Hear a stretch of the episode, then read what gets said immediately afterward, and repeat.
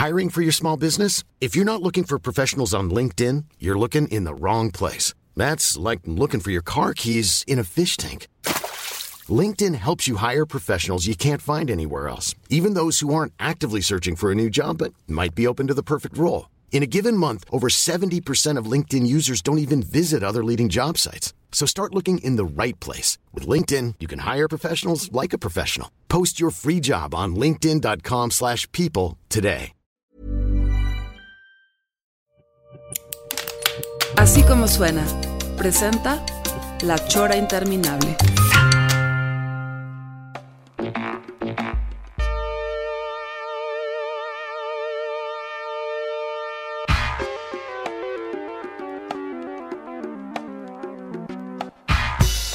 Amigos, bienvenidos a La Chora Interminable. Este jueves tenemos un invitado de lujo, un invitado que el señor Pelón pues consiguió porque él tiene muchos conectes con, con el arte más elevado, ¿no? O sea, no es como yo que, que aquí, este, no, pues eh, le conseguí una, una entrevista con Don Chuy, que es un pintor de paredes, y la, no, no, no, no.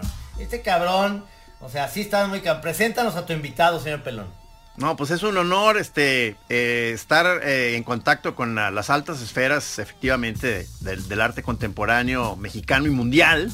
Este, eh, y además para mí es, este maestro es ah, muy admirado y además es, es un caso muy interesante porque él quería ser monero al principio de, su carrera y dio de pronto un viraje al arte contemporáneo.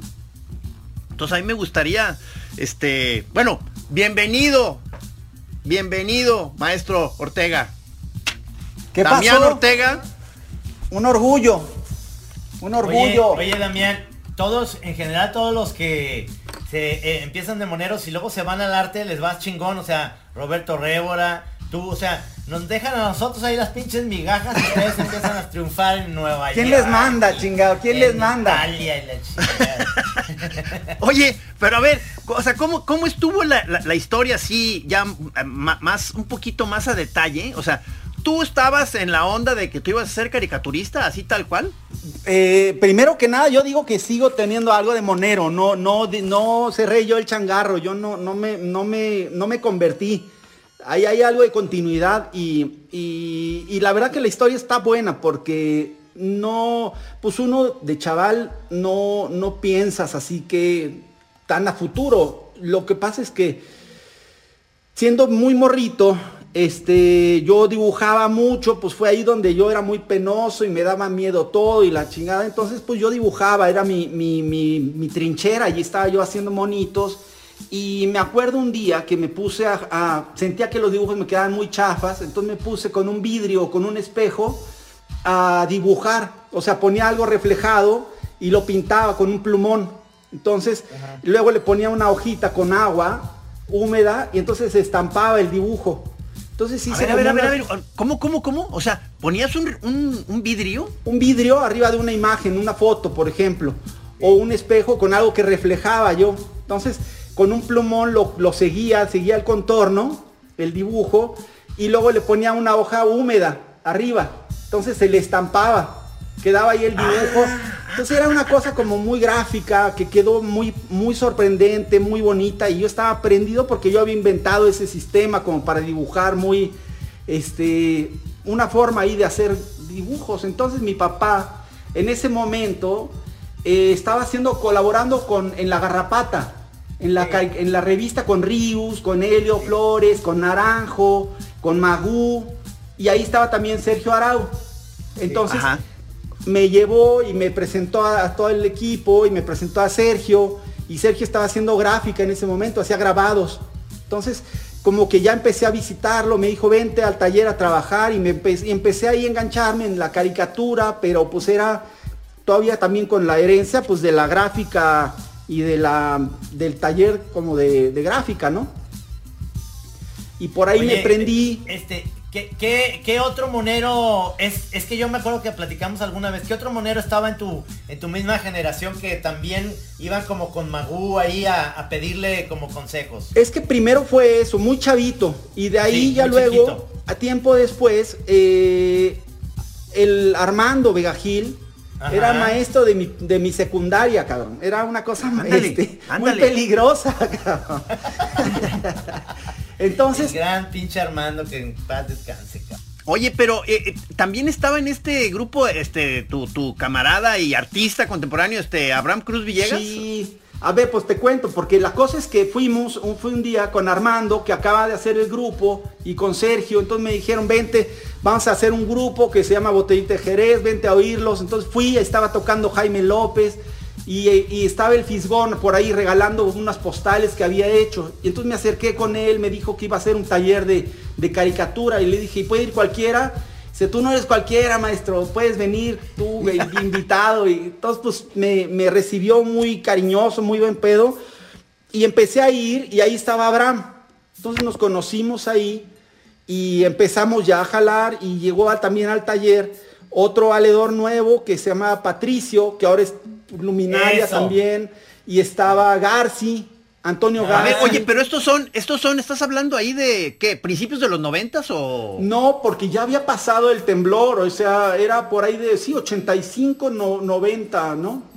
90, ok. ¿Cuántos sí. años tienes, Dam- Damián? Yo ¿Cuántos años 53, yo soy 67, canijo. tienes? Ok. No, pues un chiquillo. Sí. Yo, Entonces, yo te voy- ahorita que estás comentando de tu papá, que yo era súper fan de tu jefe, cabrón, porque además eh, yo he visto dos películas un chingo de veces. Una es Calzón sin inspector, este, que además él sale en un papel chingoncísimo, porque no sé si te acuerdas que él, él es como el, promotor de, ¿sabes? El, el del Power Relations de- del, PRI, que va en un pinche camioneta. Entonces, va en una camioneta en la mañana como hablando de la biografía del candidato que es Calzonsi, que, que es este pinche Alfonso Arau.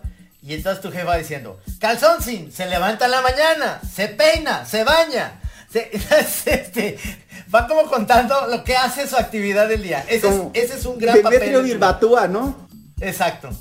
Y, y el otro es eh, que es una gran película que se llama Las Fuerzas Vivas de Alcoriza. Tu jefe sale de maestro rural de, de escuela. Muerto que hambre, Todo el cabrón. tiempo tiene hambre, cabrón. O sea, él dice que es hambre de justicia la ching... Pero siempre les está pidiendo que se traigan un puerquito y unos quesitos y para platicar, pero se la pasa tragando. Entonces decía, no, yo les enseño las, yo les enseño a leer, les enseño, pero tráiganme de comer, traigan. Pero era como muy de, era, ¿sabes cómo, cabrón? Como que pedía cosas, pues así de, no, no, no, no cualquier chingadera, sino pedía este comida o sea, súper fina para, pues un gourmet, cabrón, pero de maestro rural, ¿no? Era el, Chingón, el chingón símbolo este del cabrón. magistrado, ¿no? Del- Sí, sí, sí. Y, en fíjate que hizo otras dos muy bonitas que me gustan mucho, que son el Águila Descalza, que también hizo con Arau, que es muy loca porque sí es como una especie de red internacional. Y hay un güey que le va a Guadalajara, que es Ponchito, que, le, que en las noches se viste de, de just- eh, justiciero. Y este y pues está, es muy loca, es muy buena la, la- la- la historia, es muy, muy bonita. Y con Pancho Córdoba, es, es una, una- un grupo muy, muy, muy loco, muy bueno. Y otra que hizo O sea con que por, Alberto o sea, por, por varios lados, digamos, por varios lados ya te ibas nutriendo de, de cosas, pues, o sea, desde familiarmente. Pues sí, ¿no? Como la caricatura ahí estaba, el humor, la, la, la onda ahí como política, que luego a mí me costaba trabajo porque yo era más, más este inventor o más loco, más este disperso y no era tan política, pero por ahí siempre estaba ese canal, ¿no? Como de, caricatura o arte político. Caricatura, pues, sin arte.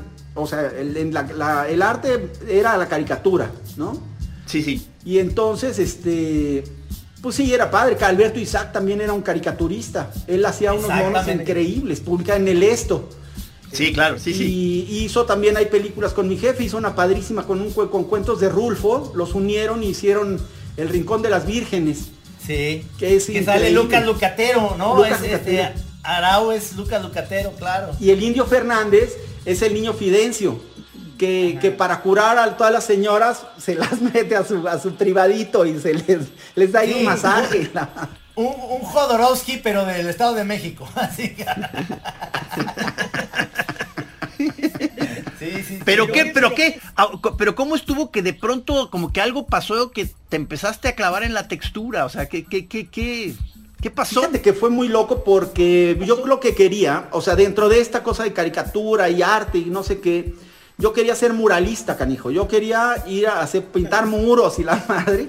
Entonces, pues me pareció y me parecía que el vínculo, claro, era por la pues aprender a pintar y aprender a hacer monos, ¿no? Yo sé, yo por ahí tenía las dos líneas y entonces eh, pues empecé a buscar primero al Fisgón para hacer caricatura, para aprender la narrativa y cómo dibujar. Y aparte era un taller increíble con el FIS porque nos íbamos a, lugares a dibujar y leíamos cosas y hacíamos retratos. Estuvo increíble, la verdad muy lúcido y muy generoso el, FIS. Y se hizo un equipo muy padre. Y, por otro lado, yo quería empezar a hacer, a pintar. Entonces busqué con quién, encontré a, a conocí a un chavo que acaba de llegar de España que tenía, eh, que, que, es Gabriel Orozco. Entonces, él venía con una idea. Un chavo. ¿Eh? Un chavalito. Nada menos que Gabriel Orozco. Pero era muy chavo, nadie lo conocía, venía llegando y pues fue muy padre porque creo que también él en esos años empezó a definir quién era, qué quería, para dónde irse. Y entonces toda esta lluvia, esa euforia, pues eh, fue, fue muy rica para todos, porque también nosotros empezamos a, desprendernos de la caricatura, pero sí entenderla ya como, como un objeto, con cosas, con eh, la relación con la ciudad, con, la, con los materiales, y a la vez pues seguíamos publicando, Abraham y yo, que estábamos en el taller con Gabriel, pues seguíamos publicando en la, en la jornada, en, el, en, en revistas, en varias, varias revistas publicábamos. ¿Qué, qué, este, qué, cartones? Cartones, historietas, sí. Yo tenía una serie que se llamaba Finísimas Personas, que eran como fábulas. Y otra que se llamaba Una familia, una La familia Mi Alegría. Y otro que se llamaba, este, bueno, caricaturas, ahí cartones publicábamos en, el Universal con Paco Ignacio Taibo. Eh, con Benito Taibo. Oye, pero entonces en esta, en esos momentos tú, ya estabas participando en esta cosa que luego pues ya fue muy este, conocida de que eh, unos eh, talleres ahí alrededor o en el, en el estudio de Gabriel Orozco, ¿no? O sea, era un, era un grupo. Era un grupo que se formó ya cuando yo conocí a Abraham, te digo, hoy con el Fisgón, y conocí a Gabriel para empezar a ir a pintar con él. Él tenía todavía con una estructura muy de pintor y empezamos a hacer este, eh, estos experimentos. Invitamos a Gabriel Curi, que también era de, estaba tocando con fobia. Al doctor Lacra, que luego se dedicó a hacer tatuaje. Eh, iba Laureana, su hermana, este, Abraham. Entonces, este, se hizo ahí un grupo, pues también muy activo, muy prendido, pues de, inventarse, porque no, no queríamos entrar. Bueno, Gabriel Curi sí hizo la universidad, la, la, ENAP, pero... Él sí estudió. Él sí estudió.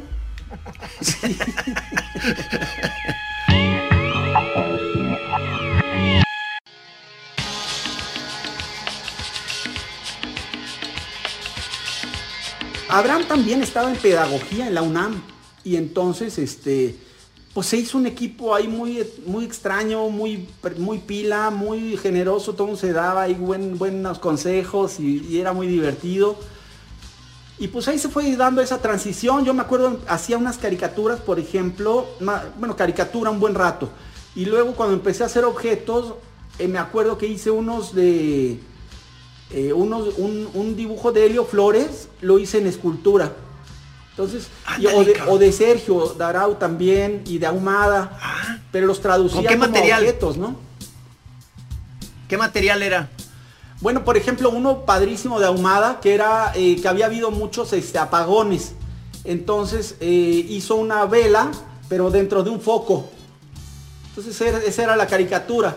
Y yo la hice de, verdad, así la hice en, en, objeto de verdad. Abrí el foco, lo corté así el vidrito y le metí la vela y era así como una, eh, se llamaba ustedes nuestro foco, nuestra vela de atención, en vez de nuestro foco de atención, que era el eslogan de la ahí, campaña. Ahí ya te empezabas a meter en esta, supongo, investigación de los materiales y eso, porque yo relaciono mucho que se me hace fascinante del arte contemporáneo, que, es este, estarse metiendo a ver cuál va a ser el soporte material o la plataforma de, para representar tu idea, ¿no? O sea, te tienes que estar muchas veces moviendo de un formato a otro, ¿no? Sí, Pues es lo que era, era, fue muy emocionante, como de pensar en la escuela y la academia, que usted decía, si quieres ser escultor, pues es pegarle al mármol y pegarle a la piedra, o pegarle a hacer óleo, o pintar, y apegarte a ciertos formatos, pues que eran caros, no teníamos lugar, no teníamos este dinero para hacerlo, no teníamos este, ni tampoco te identificabas tanto con eso, eso esas cosas. En cambio, pues pensar en lo que había en la calle, en la casa, en el mercado, en lo, en lo que tenías aquí a la mano, pues se volvía algo muy rico, que conocías, que te identificabas, y pues era algo que ya no tenía técnica, pues era eh, tostar unas tortillas y, armar una escultura con tortillas secas, ¿no? O con. O Abraham, me acuerdo que una vez rompió su pinche colchón y hizo una. y la colgó como para hacer una. Un, cuadro con el con la con el colchón, este, el forro del colchón, ¿no? Todo lampareado, ¿no? Eh, ¿Era tuya la que eh, el, que hiciste como una especie de eh, Stonehenge con, con, baños públicos? ¿Era tuya esa? Esa es de Valo, de otro que conocimos luego más adelante. Ahí él sí estaba en la, en la escuela y lo, lo cotorreamos, fue, se hizo un amigo muy cercano y también pues era como una de estas cosas que pasan ahí, que se empieza a dar una conexión entre pues, una generación, ¿no? Y que empieza todo el mundo a, buscar esas, este, esa identificación. Tuyo es un eso de un bocho, ¿no? Como de una estructura de un Volkswagen, ¿no? Ese es tuyo. Ese es mío. Sí. También chingón. Esa a ver, platícalo para los que no ubiquen la pieza, porque esa, esa es como una idea muy bonita, cabrón. Fíjate que fue muy loca porque yo tenía eh, justamente también ahí es la transición porque yo estaba pintando, entonces me encontré un manual muy chingón de, cómo reparar tu Volkswagen. Yo tenía mi carro, entonces lo empecé a pintar y a copiar cada parte y los motores y todo cómo, cómo extenderlo. Y como tiempo después dije, pues ahí están las, piezas, ahí están los, las tianguis, están colgadas las piezas y son estas eh, refacciones que venden. Entonces cuando me invitaron a exponer eh, fuera de México, dije pues ahorita es cuando y empezamos a... Compré un coche viejo, lo desarmamos todo y lo colgamos por partes, todo separado poco a poco para ver cada pieza, cómo funcionaba y cómo se conectaba una con otra y cómo se hacía esta tensión de la relación de un objeto con otro. Y entonces se hacía como una especie de gran mecanismo, gran fantasma de todas estas articulaciones. Y, este, y veías el coche, pero con, separación podías caminar entre, entre cada pieza, ¿no? y pues le fue muy padre, entonces lo, ah, eso sí fue un, esa pieza fue un hitazo, ¿no? O sea, la verdad. Fue un hitazo porque la, la pusimos primero en Filadelfia y le fue muy bien, quedó muy bonita como quedó montada, fue una sorpresa para todos, hasta para mí, porque yo no tenía un estudio grande como para montarla, fue hasta ahí que la vi. Y de ahí nos fuimos a Venecia y ahí la montamos en la Bienal. Y ahí sí pues fue un, super hit, porque ahí sí fue gente de todo el mundo. Se dio una Bienal muy, muy padre porque eh, el curador dijo yo voy a invitar a otros cinco curadores y esos cinco curadores invitaron como a 50 artistas cada quien. Entonces se hizo una gran exposición generacional. Sí fue así como un banderazo. ¿Este qué año, qué año era este? 2003. 2003. Y entonces sí, la pieza acabó siendo muy, muy, muy vista, se publicó en todas partes, en todos los en libros de qué era la instalación, salió en, el, en, el, en la enciclopedia británica para definir qué era la instalación. Qué chingón, cabrón. Eh, periódicos, si lo veías así en ruso o en polaco o en chino y, la foto del coche este como y por qué y de dónde y, pues era padre, venía de Iztapalapa, lo desarmaron ahí, dos, dos chavitos en, una hora, cada uno lo hicieron, lo desmembraron todo. Todavía hay un cabrón que está buscando su carro, cabrón. Dice, oigan, no ha, aparecido en la chingada. Está en Venecia, señor. Sí, fue bien padre. Y luego se fue a, lo compró el, Museo de Arte Contemporáneo de Los Ángeles. Ahí está. Ah, qué chingonería, no mames. Sí, sí, fue muy, muy padre. Yo con esa lana, cuando lo vendía, la primera vez que vendía algo así, y entonces este, me fui a, con mi señora a Brasil y nos fuimos a vivir dos, dos años por allá. Ándale. Sí, increíble, porque era muy buena época, muy bonita, como que estaba todo el mundo muy, muy prendido porque acababa de ganar Lula, entonces había como un nuevo ánimo, una nueva expectativa, una gran expectativa, mucha, pues era la tercera o cuarta elección que, que participaba y pues llegamos a un lugar que es un paraíso, ¿no? A Río de Janeiro. Río de Janeiro, cabrón. Sí, muy loco, muy, muy, muy loco porque pues por la distancia de pronto tenemos más que ver con los europeos y no con los brasileños, porque de pronto el viaje es como igual de caro, igual de lejos. Sí, y, sí. Y sí, pues son hermanos, cabrón. entonces sí te identificas en mil cosas y son admirables en mil cosas y, y, pues sí fue un muy buen, muy buen viaje. Oye, pero esto, digo, ahorita que mencionas esto de, de, de tu ida a Brasil, como que eso, eso eh, conecta con algo que yo percibo mucho de, de muchos artistas contemporáneos que son muy roladores, cabrón. O sea, están como, viajan mucho, de pronto viven en otros lados y supongo muchos por necesidad de chamba y, y, y o sea, lo, que se les va surgiendo por las bienales o no sé, cabrón, pero ¿por qué viajan tanto? O sea, son gente cosmopolita, cabrón. Pues fíjate que aquí pasó algo complicado, que era muy, muy divertido y muy importante lo que pasaba, que si éramos grupos, que nos empezamos a unir para trabajar y cada quien aportaba algo al grupo y entonces, por ejemplo, rentábamos o nos prestaban una casa y hacíamos exposiciones ahí. Y, pero no había galería, no había museos para poder exponer este tipo de obras que estábamos haciendo. Y pues se empezó a dar justamente como una cosa bien global, pues que había estas bienales, ferias. Exacto. Entonces como que se empezó a hacer más fácil movernos y empezar a, a trabajar y exponer fuera. Porque aquí no, no había ese interés ni gusto y aparte nos, sí nos apaleaban, ¿no? Así como de, ponte a trabajar, cabrón, qué mamadas son esas, esto no es arte, ¿no? Y entonces, pues íbamos a, a, otras partes y ahí se iba dando, se fue dando y, y pues es loco porque a final de cuentas sí hay muchas cosas que hicimos que no se conocieron acá o no se conocen o no han estado expuestas, ¿no?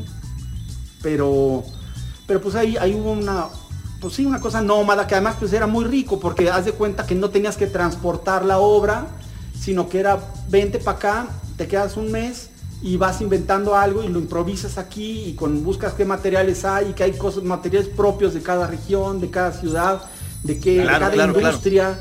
Y entonces pues era llegar a, por ejemplo, a Italia y pues ahí hacen el vidrio soplado este que es increíble, loquísimo y entonces pues a trabajar, yo me metí a trabajar con, en un taller de, de, vidrio soplado. Entonces, pues es escultura, tiene humor, tiene no humor, pero pues estaba ahí una aventura de ir a conocer algo, ¿no? Un, proceso. Oye, este, esta cosa que es, digo, creo que es relativamente reciente, esta especie como de barco en, en, en, en que lo pusiste ahí medio flotando eh, en, Madrid, ¿no? Este, ah, eh, sí.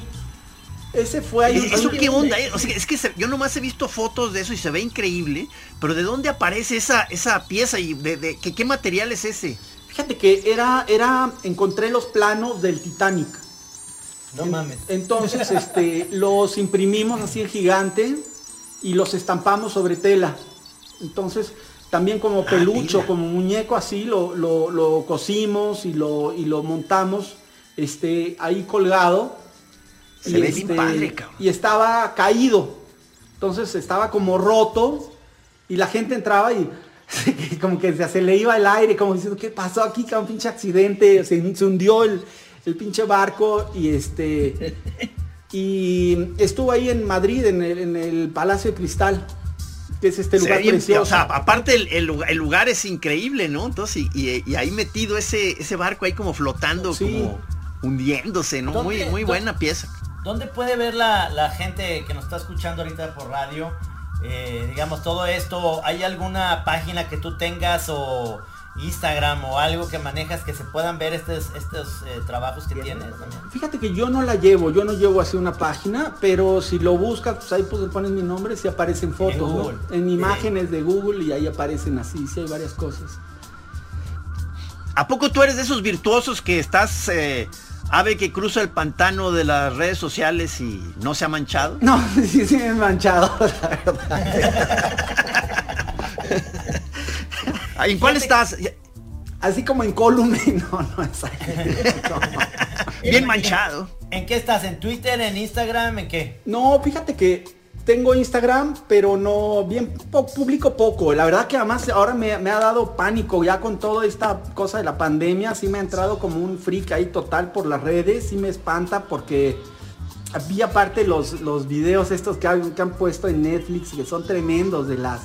El, do- el social dilema y, y, Ah, sí. la otra nada es este no hay sin vida privada no hay nada privado nada es privado no sé qué Sí, que sí te quedas helado del- de, cómo esta cosa tan generosa, tan increíble, tan virtuosa de, de la conexión mundial y de las alternativas y el mundo entero así en las manos, también se vuelve una cosa súper violenta de que también es una especie de espía, un, conductor, un manipulador, una, un vendedor ambulante que te está There's never been a faster or easier way to start your weight loss journey than with PlushCare. PlushCare accepts most insurance plans and gives you online access to board-certified physicians who can prescribe FDA-approved weight loss medications like Wigovi and Zepbound for those who qualify. Take charge of your health and speak with a board-certified physician about a weight loss plan that's right for you. Get started today at plushcare.com slash weight loss. That's plushcare.com slash weight loss. plushcare.com slash weight loss. bombardeando tiempo completo, ¿no? Sí, y sí. que te sí. seduce y te gana y te, te- y sabe más de ti que tú mismo, ¿no? Sí, el famoso algoritmo.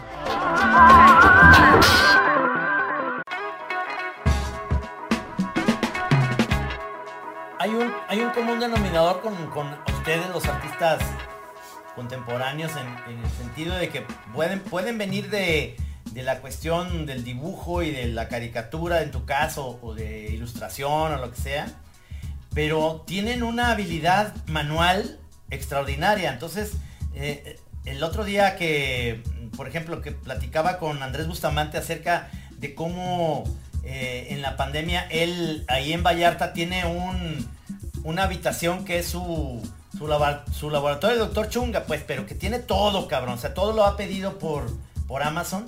Y es un cabrón súper manual. O sea, él inventa los inventos que, que hicimos en esta hora de la pandemia. Él hace todo, todo el desmadre para que funcione. Para... Entonces yo le decía, cabrón, es que tú deberías de exhibir tus inventos como, como una onda de arte conceptual contemporáneo porque, porque tu idea es- está definida en una onda súper elevada con unos elementos súper baratos y chi- pero funcionan chingón, cabrón. Entonces, ¿Y qué te dijo? ¿Qué te dijo? no, Nah. pues es que nomás me dice, no, no, pues a qué, hora- a qué horas y la chi- ¿Cómo? No, no, o sea, él está en la onda de que el, el experimento funcione, lo guarda, lo tiene en un- y lo tiene, eh, este, digamos, en, en- muy bien guardado sus, sus cosas de chunga. Pero luego, luego, este, de repente él, él decía que en la oficina, cuando estaba en Ciudad de México, porque ahorita en la cuarentena no se ha movido, pues tenía un equipo de chavos que le ayudaban con eso.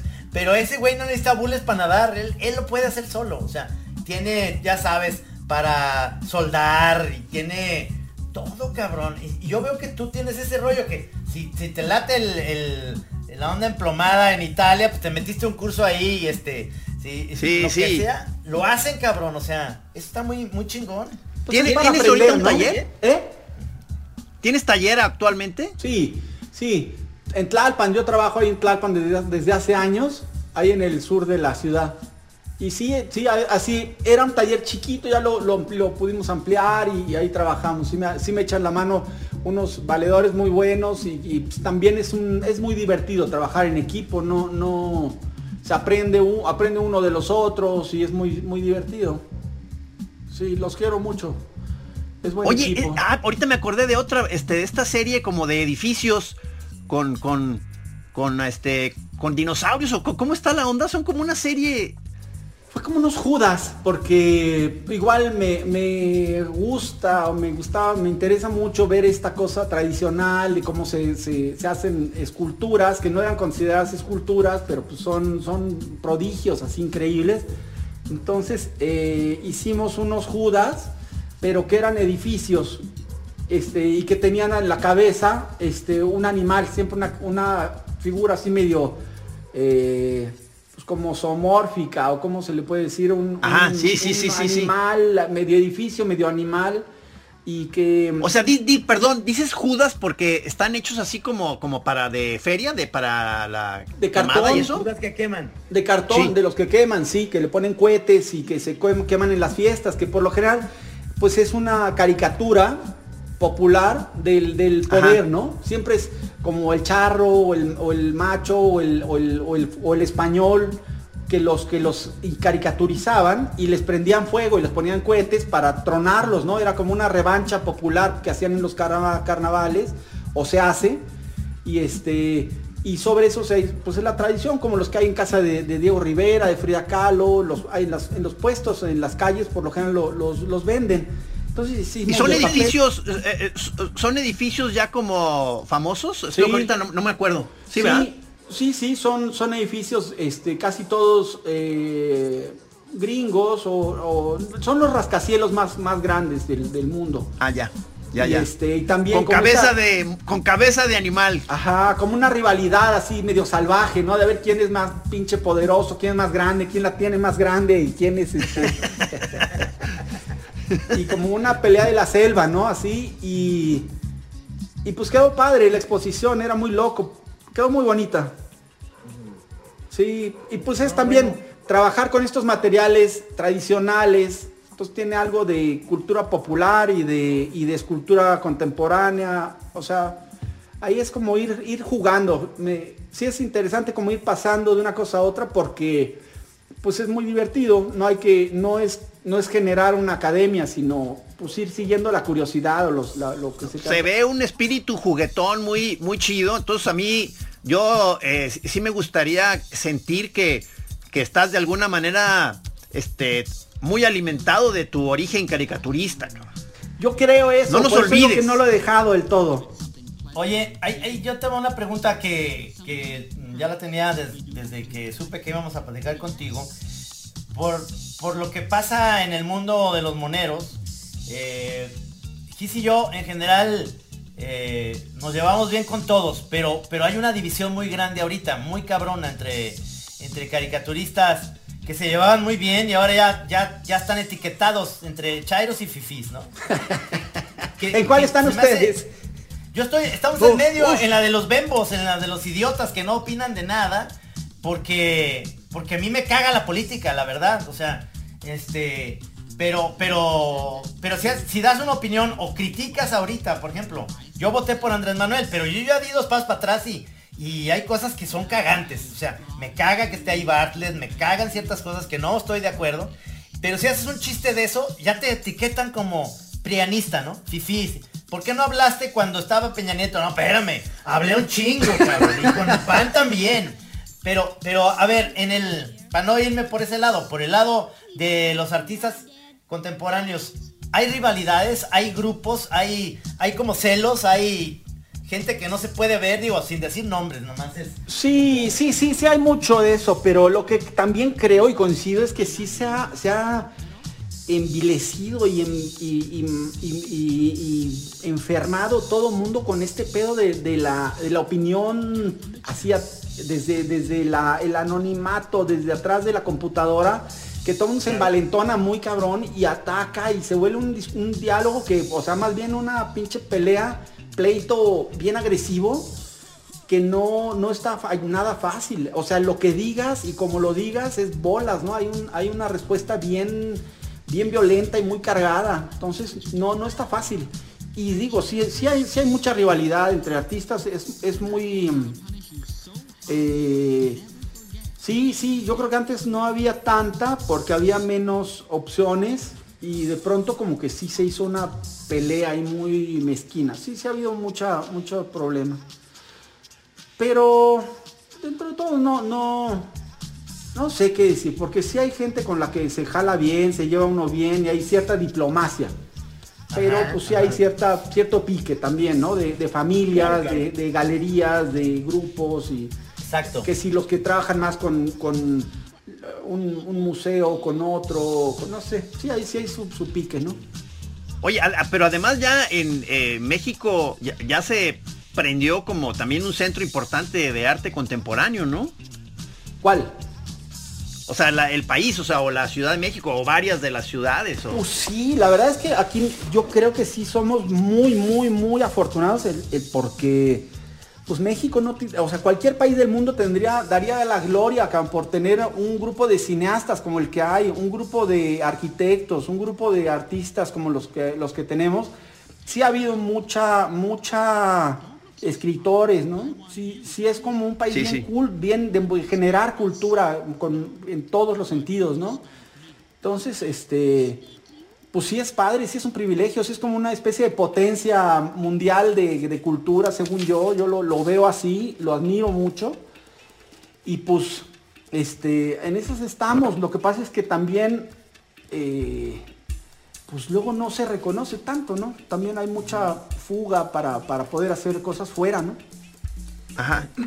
Fíjate que nosotros, eh, yo me acuerdo mi, mi, mi única intervención en el mundo contemporáneo fue una exposición que hicimos en el 92 de monos y yo, yo hice, eh, eh, estaba como muy reciente esta onda de los plotters y poner monos pegados a la pared como si fuera, este, eran todos mis monitos flotando, pero como si fuera un, una habitación que podías pisar, podías pisar los monos y la pared. Pero yo ahí exhibí un chocomil con... Sí, un- un ha sido de, de tus chocomil. grandes, ha sido de tus grandes obras, Trino. O sea, ¿Un vaso de chocomil con qué? Era, era, era un envase como muy, muy vintage, como de color un verde nica con un rosita, con un popote y era un chocomil de canela, de chocomil Pancho Pantera, pero los que venían de canela. Con Pero real. así. Y entonces todos los días teníamos que cambiar el chocomil porque se iba secando, pues, pero este, esa era, esa era mi aportación. A- sí, que, te, que hasta decía ahí en la, en la cédula, este, decían los ingredientes, Sí. o sea, de que huevo y la chingada. y- Sí, huevo, porque pues no te ibas a chingar un pan con el chocomil porque engordas. Entonces ya viene la energía ahí con el huevo, el chocomil de Pancho Pantera, eh, la canela que le daba el sabor y este y la licuadora. O sea, no, no era de la, como esas ondas de las mamás huevonas de con el- la pinche cuchara, chíngenselo. No, no, no. Señor, o sea, como debe ser. Era más parecido, esas- más parecido a una polla, ¿no? Exactamente. Exacto. Oye, pero ¿sabes qué, Trino? O sea, ¿te acuerdas esa, esa expo que hicimos como Sí. muchas este, cosas con objetos y eso? Creo que ahí fue nuestra gran oportunidad de haber dado el salto al, al- al arte contemporáneo y no tuvimos los huevos, cabrón. No, se nos hicieron O sea que- chiquitos. Los ¿Qué usamos para chocomil. Ya estábamos ahí. chocomil. Ya estábamos ahí. La tenían. Era Ay, suya, y la dejaron se- ir.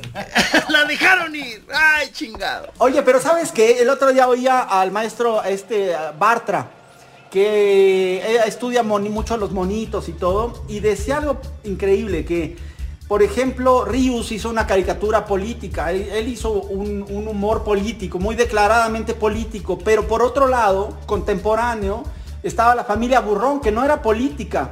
Sin embargo, las pinches historias están cargadas de, cosas que acaban siendo de la realmente una injerencia política, porque además eran muy populares. Entonces, pues sería la, la doña Borola, que era, eh, de pronto le decía a don Regino, decía, ¿sabes qué, cabrón? Yo no soy tu esclava y aquí te voy a cobrar por todas las comidas y las camisas planchadas.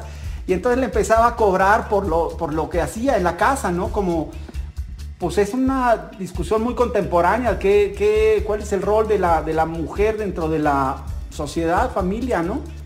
Como una explotada, como una... Y entonces ahí eso no lo planteaba así como política, pero tenía una carga ya muy fuerte, ¿no?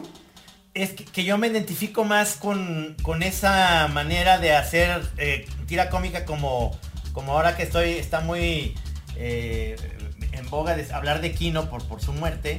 Que yo digo que yo me identifico mucho con Kino en el sentido de, de que Kino es como un liberal, incluso de izquierda, sin necesidad de hacer tiras cómicas, eh, perdón, sin necesidad de hacer tiras políticas directas. Simplemente habla del poder, habla incluso de la pareja, tiene muchísimos eh, sobre esta cuestión de la pareja. El hecho de que Mafalda sea una niña, este, le da todo un poder diferente a, a un a un discurso que, que en general todos venimos de, de los superhéroes y de Superman y la chingada y, o de, de otras cosas que, que es donde yo me identifico mucho pues y, y luego está la parte de His que es ya la pachequez total que no se identifican con nada pero pero hay un pensamiento en el fondo es de izquierda en el rollo de, de ser, de ser como muy este, combativos y anárquicos y, y sexuales, groseros, este, esa parte. Este, que yo creo que, que lo hace atemporal, a eso me, iba yo con la onda de, de, Gabriel Vargas, que de repente pues Rius luego renegó de Cuba, ¿no? O sea, hizo muchas cosas en favor de Cuba y luego al final terminó renegando de que Fidel Castro ya había durado mucho tiempo. Este, eso es lo que tiene el cartón político, que a veces nada más eh, tiene una potencia como los memes, cabrón, así como muy, muy de, de la inmediatez. Pero luego ya pasa el chiste de Fidel Velázquez y las nuevas generaciones dicen, pues ¿quién era ese cabrón? ¿No? Sí. O sea... Sí, sí.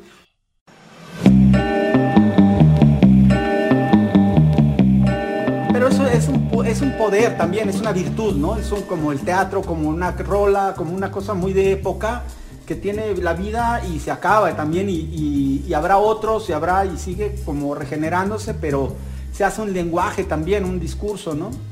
Fíjate que a mí es lo que me gustaba y ahorita ya voy a hacer una publicidad ahí porque justo cuando yo estaba chaval y también entraba a la jornada a dibujar ahí, este, estaban ustedes dos haciendo estas cosas que eran muy irreverentes, sin política, contra, contra todo lo que era el cartón político de Magú, de El Fisgón, que son muy cerebrales, muy analíticos, muy agudos, muy precisos en su análisis político.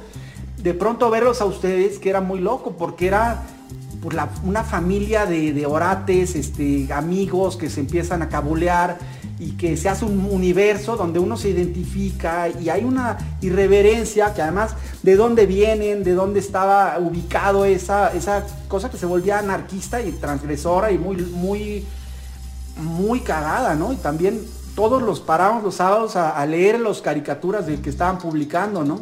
Entonces me acuerdo de, de los manuscritos del Fongus, yo tenía 10 años, cabrón, y ahí estaba el GIS haciendo esta cosa que, que era un ejercicio de que a veces uno no se lo permite de, güey, tener libertad.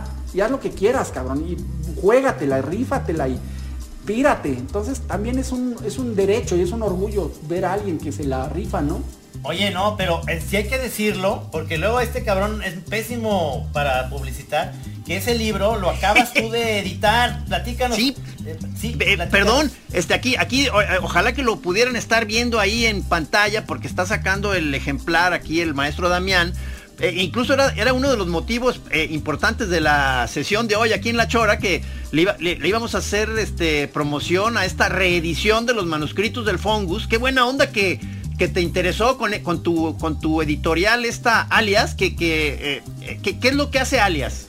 Fíjate que yo empecé haciendo unos libros, que, los libros que yo quería tener y ver, porque no, no existían. Como estaba estudiando arte, pues estábamos morritos y buscábamos algo de literatura o de qué leer en la escuela y no había pues nada, había libros de Frida Kahlo, libros de Paul Klee, libros de Dalí, de Miró, Picasso, pero no había el mundo contemporáneo. Entonces, en cuanto, pues yo hubo un primer libro que me regalaron en inglés y yo no hablaba nada de inglés y entonces dije, pues les empecé a pedir amigos que me ayudaran a traducirlo este, por partes, por fragmentos, por capítulos y empezamos a traducir un libro de Duchamp, de Marcel Duchamp. Entonces ya se hizo a partir de eso un libro que era una joya porque eran puros bromas y de, una traducción pero cabuleada con un lenguaje muy como coloquial, muy, muy de cuates, que le metían bromas en medio de todo eso y ya quedó un híbrido de que parecía que era de la colonia Roma, este, Duchamp y que había vivido aquí en la Portales. entonces, de ahí yo dije, pues vamos a sacar el libro y luego uno de, John Cage y también era como fotocopia, nada más sacarlo así para distribuirlo, para regalarlo, para generar esta relación con la gente que, que me interesaba o sea, parte de la idea es que lo estás haciendo, o sea, las estas ediciones es, es, en, de modo, digamos, económico, ¿no? O sea, eh, muy barato. La idea es como hacerlos muy austeros, muy, muy cuidados, pero baratos para que sí sea pues ya muchos estudiantes, gente que le interese el arte, pues que lo entre, porque siempre parece que el arte es nada más dinero, mercado y la madre, y pues justo es ver las ideas que están detrás, quién lo hizo de chavo, qué escribió, Y entonces se hizo esta colección de títulos de, gente de Brasil, de, Francia, de Espa- eh, europeos, gringos, y hacer esta colección de traducciones. Y de ahí dije, bueno, pues es que también falta la otra cara que sea, pues, qué, qué ha pasado en México, quiénes son esa idea del arte que no es la, la historia oficial. ¿Quién ha hecho el arte este, tras, tras el underground? ¿Quién ha hecho el arte eh, que no está tan reconocido? Gente que no se emboletó en tener éxito, sino en consolidar una obra importante, inteligente y la madre.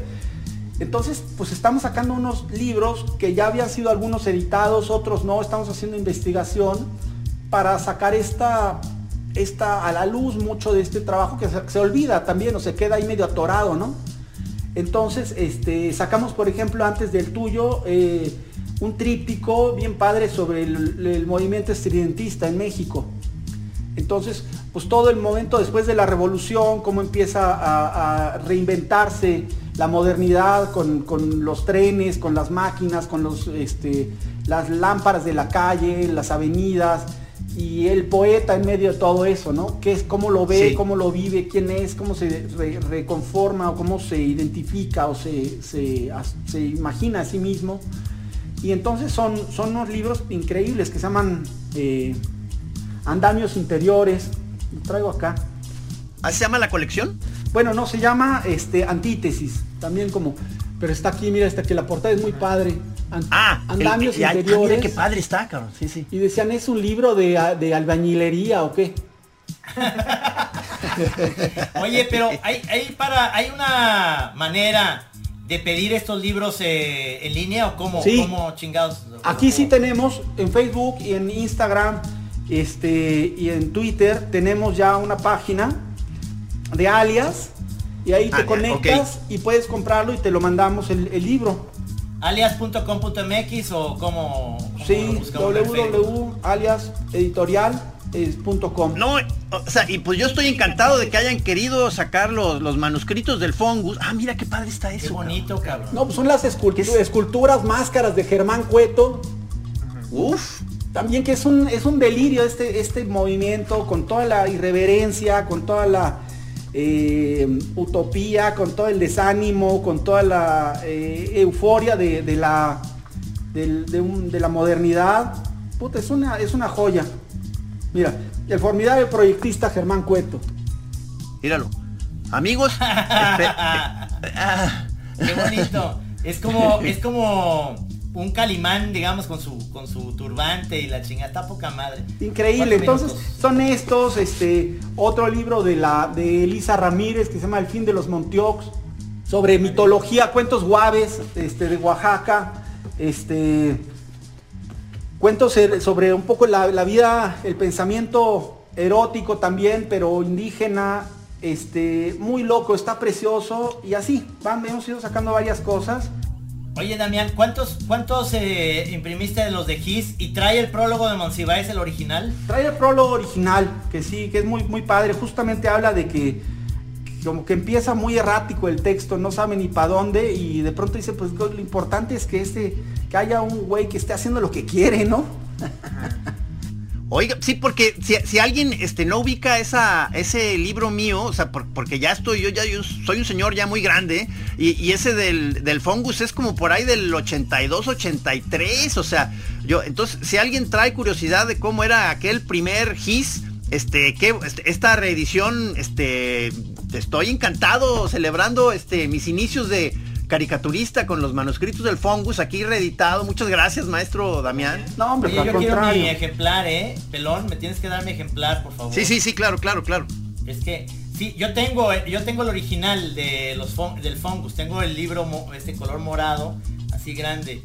Pero pues es que está muy mal editado, cabrón. Yo sí quiero ver este, es neta, pues sí. Oye, yo tengo uno tuyo que son historias paralelas. Ah, sí, como una Una chequera, tirita, sí. como una chequera. Ah, ese es un Se clásico. la, se la volaban en el, en la librería no los querían exhibir porque se doblaba y lo metían y ya se las robaban. Como chequera, ¿no? Se le iban Sí. una por una, hoja por hoja. Fíjate que me acuerdo mucho de las caricaturas de ese, de ese libro, de, del niño que empezaba a hablar de Juan de los niños héroes. Así. Y decía, ¿eh? esos sí eran machos, pelan". cabrón, no como el mariquita de, de, aquí, de Pedrito Godínez, cabrón, que es un cobarde. No, hombre, este, que se nos fue el tiempo, mi querido Damián, este, qué padre que alcanzamos a cotorrear más o menos de esto. Yo, a mí me gustaría, eh, como siempre se lo decimos a los invitados, una Chora TV también para que sea la onda visual, que puedas Sí. ahí mostrar y podamos mostrar tu, tu obra para que la gente también lo pueda ver en YouTube. Y la Sí, hay que ver de qué manera hacemos una sesión para Chora TV, maestro, para que puedas ah, y metemos ahí un montón de ejemplos de tus cosas, cabrón. Sí, Sí. está buenísimo, pues está chido cuando quieran, encantado. Sí, muchas gracias, Muchas ¿eh? gracias, ¿eh? Muchas gracias por estar en la chora el día de hoy. Te agradecemos, qué padre, qué padre, ¿verdad? Haberse, haberse dado cuenta que en la onda del monero íbamos, iban a sufrir y este cabrón se hizo millonario. Y nosotros seguimos pobres. Pero no nos ha olvidado. Lo- esto, aparición del fungus, demuestra que no ha olvidado No, su origen no, no. monero. No, te mandamos un abrazo, mi querido Muchas gracias, Master. Gracias Un abrazo, muchas gracias. Choreros. Bueno, mi, que- mi querido Rudy Almeida, muchas gracias en la producción. Mejórate, siéntete mejor, ojalá ya salgas de esta influenza y demás. Y aquí nos vemos el próximo jueves en otro episodio más de La Chora Interminable, compañeros. Estamos en contacto. Se lo lavan. Thank you. It's been a wonderful evening. Gracias. He pasado una velada maravillosa. Aquí en Así Como Suena, La Chora Interminable. Es una producción de Radio Universidad de Guadalajara. A huevo, señores. How would you like to look five years younger? In a clinical study, people that had volume added with Juvederm Voluma XC in the cheeks perceived themselves as looking five years younger at six months after treatment. Look younger, feel like you. Add volume for lift and contour in the cheeks with Juvederm Voluma XC. Reverse signs of aging by adding volume to smooth laugh lines with Juvederm Volure XC.